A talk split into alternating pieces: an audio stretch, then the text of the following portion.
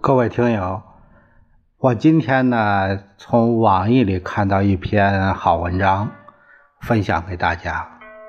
这篇文章讲的是是一种是一个批判性的文章，它的题目是“无耻之徒的毒手终于伸向了杜甫”。那这个作者他的名字叫。啊，网名叫“知鸦”，知识的知，乌鸦的鸦。呃，和他这个同观点的还有一篇同类的，基本上的批判文章啊，这个也是差不多，但是这个说的更全面，我就选了这篇。无耻之徒终于伸向了杜甫。无耻之徒可以无耻到什么地步呢？北师大教授博导啊，康震再次刷新了无耻之徒的底线。二零二一年三月十八日，呃左右，康震这个名字突然这这震了全网，原因是他对杜甫的名篇《石壕吏》进行解读的视频在网络上传开了。那这个视频呢？呃，他说目前已经下架，但是我也看到了，你们搜这个康震石壕吏也能看到，不至于被下，不至于都下架吧？反正是我读这篇的时候还在。这篇石壕吏呢，是说，呃，批判了一千三百多年前，在这个征。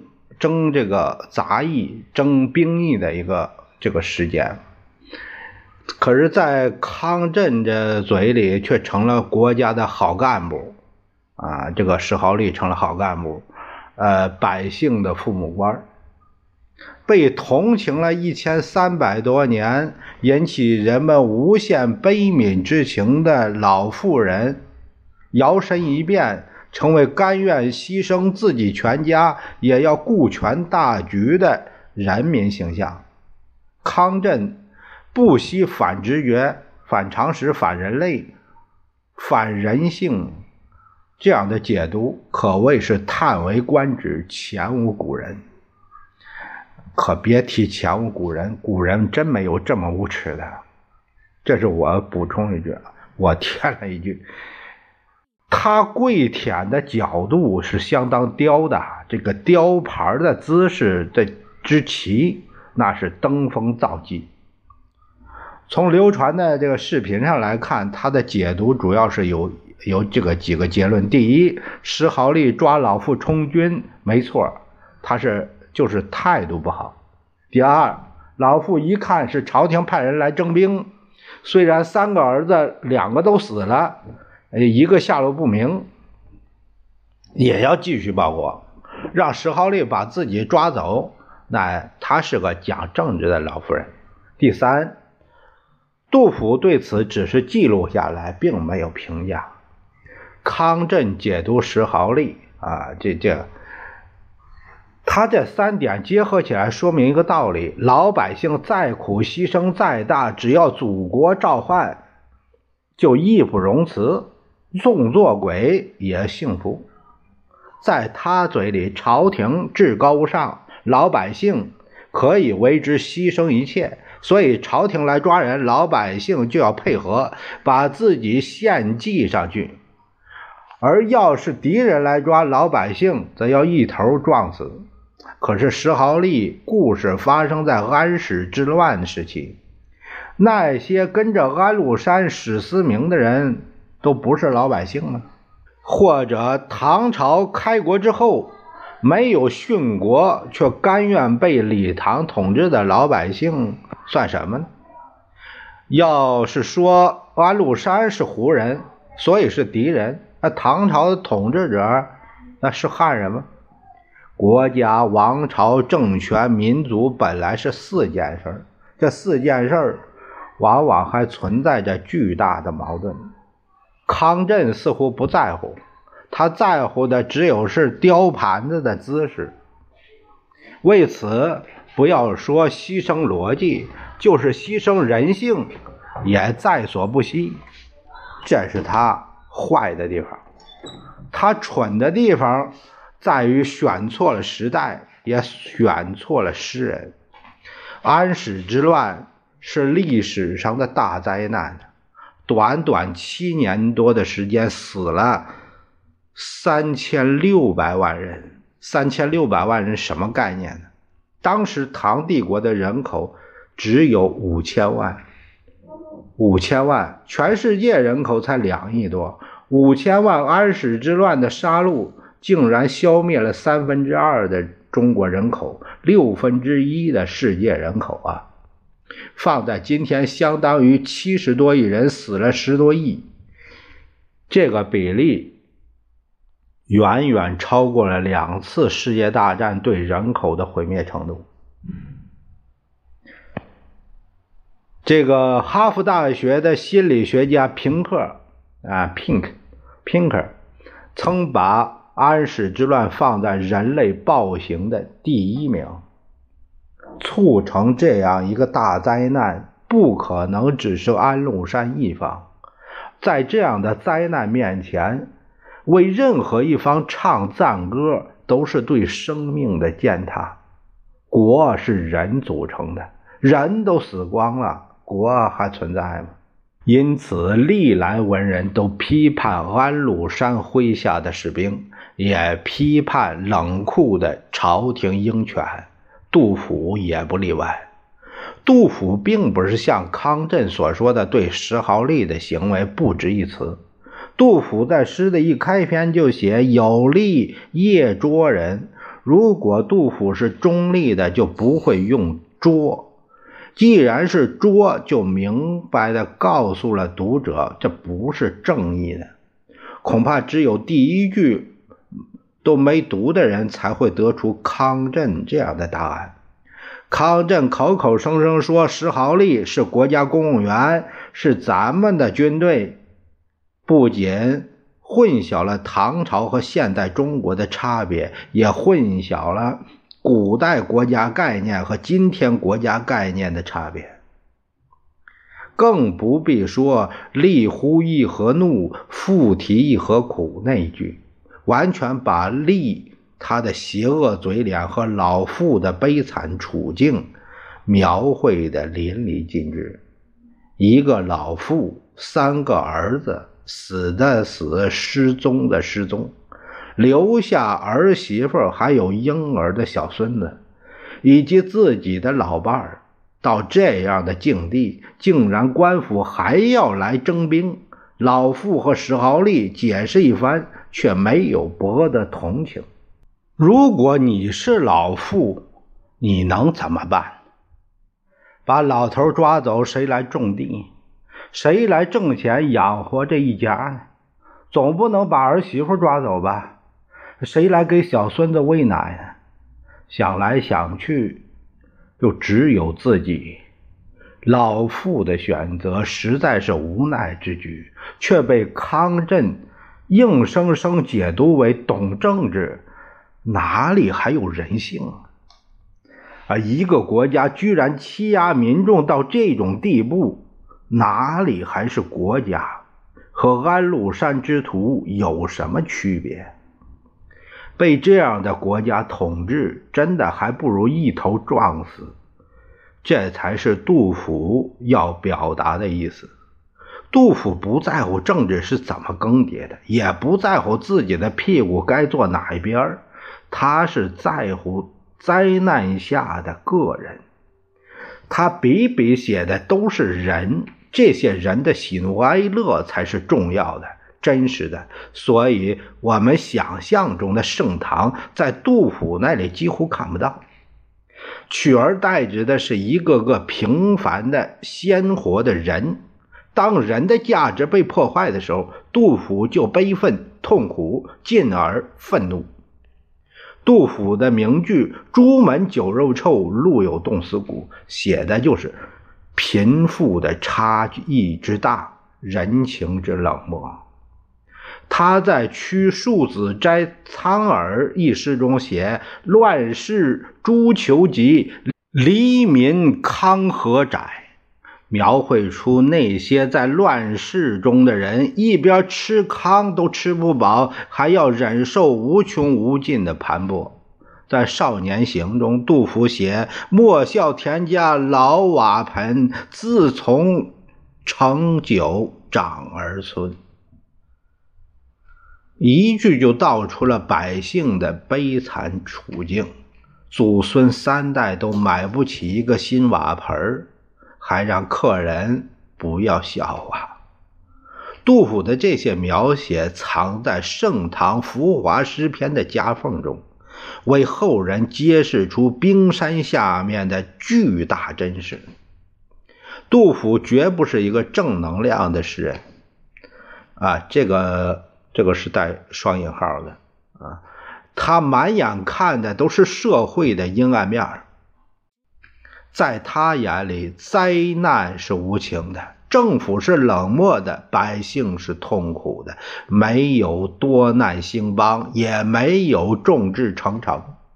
就这样，杜甫穿过一千三百多年的重重迷雾，走入现代，却没想到竟会遭遇康震的毒手，被康震故意曲解成了正能量。杜甫有多伟大，康震就有多卑鄙。而康震这样的无耻之徒，如今绝不是孤独的，而是前赴后继，层出不穷。汶川地震的时候，余秋雨就曾含泪劝说灾民，告诉灾民们要识大体、顾大局，并祝福那些被豆腐渣工程砸死的孩子们。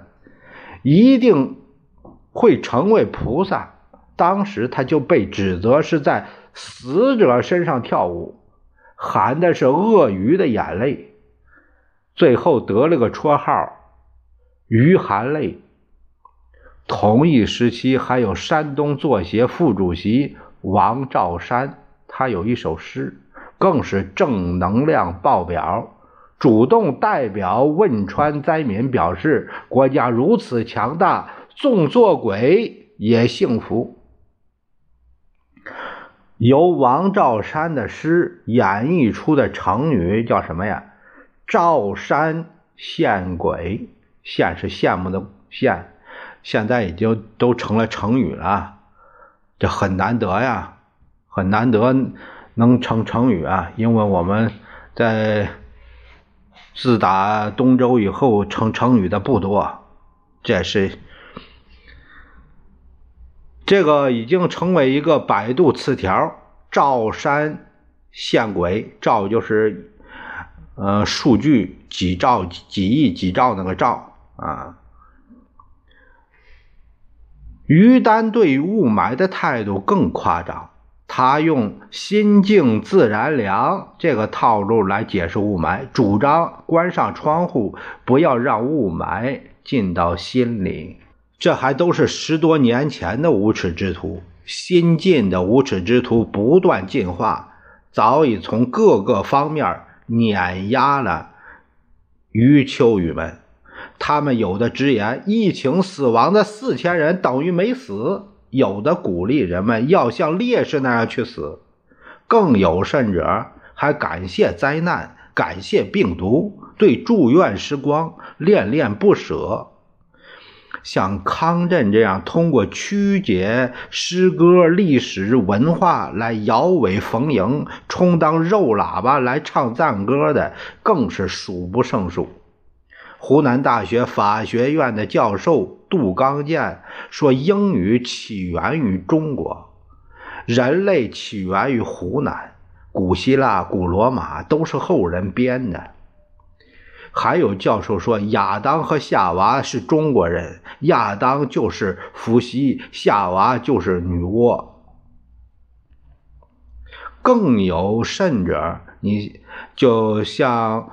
浙江大学教授黄和清，把金字塔也说成是现代造的，是用水泥混凝土浇灌的，如此种种不一而足。另一批人正忙着给秦始皇翻案，歌颂秦制，把两千多年来人们口中的暴秦美化。旅美学者李毅还提出了什么马克思加秦始皇体制的优越性，让人不寒而栗啊！